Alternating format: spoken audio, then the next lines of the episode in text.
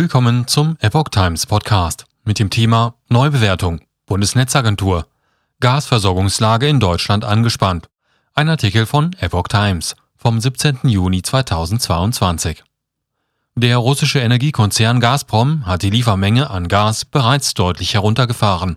Nun erklärt die Netzagentur die Lage erstmals als angespannt. Erstmals seit Ende März hat die Bundesnetzagentur in ihrem täglichen Bericht zur Gasversorgung in Deutschland die Lage als angespannt bezeichnet. In ihrem täglichen Lagebericht wies die Behörde am Freitag zugleich darauf hin, dass die Gasversorgung im Moment stabil und auch die Versorgungssicherheit derzeit gewährleistet sei. Die aktuellen Füllstände erhöhten sich laut Netzagentur auf über 56 Prozent. Grund für die Neubewertung ist die Reduktion der Gasliefermenge durch die Ostsee-Pipeline Nord Stream 1 in den vergangenen Tagen. Dabei hatte der russische Energiekonzern Gazprom die Gasflüsse auf 40 Prozent der Maximalleistung gedrosselt und dies mit der Verzögerung bei der Reparatur von Verdichterturbinen begründet. Auch die Bundesnetzagentur betonte in ihrem Bericht am Freitag erneut, dass sie einen kausalen Zusammenhang zwischen den Lieferreduzierungen und möglichen Reparaturarbeiten nicht bestätigen könne.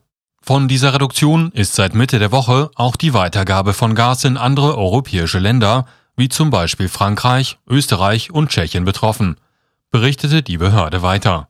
Die von den ausbleibenden Lieferungen betroffenen Unternehmen könnten die Gasmengen zurzeit anderweitig am Markt beschaffen, hieß es. Energiesparen, Gebot der Stunde.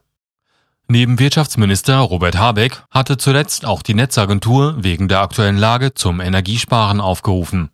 Ins Gespräch kam dabei auch die gesetzliche Möglichkeit zur Absenkung der Mindesttemperatur in Mietwohnungen.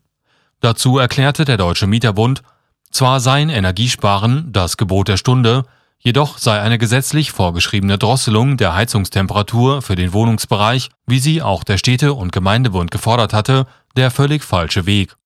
Das sei nicht nur unsozial und unzumutbar, sondern werde auch dem heterogenen Gebäudebestand in Deutschland nicht gerecht.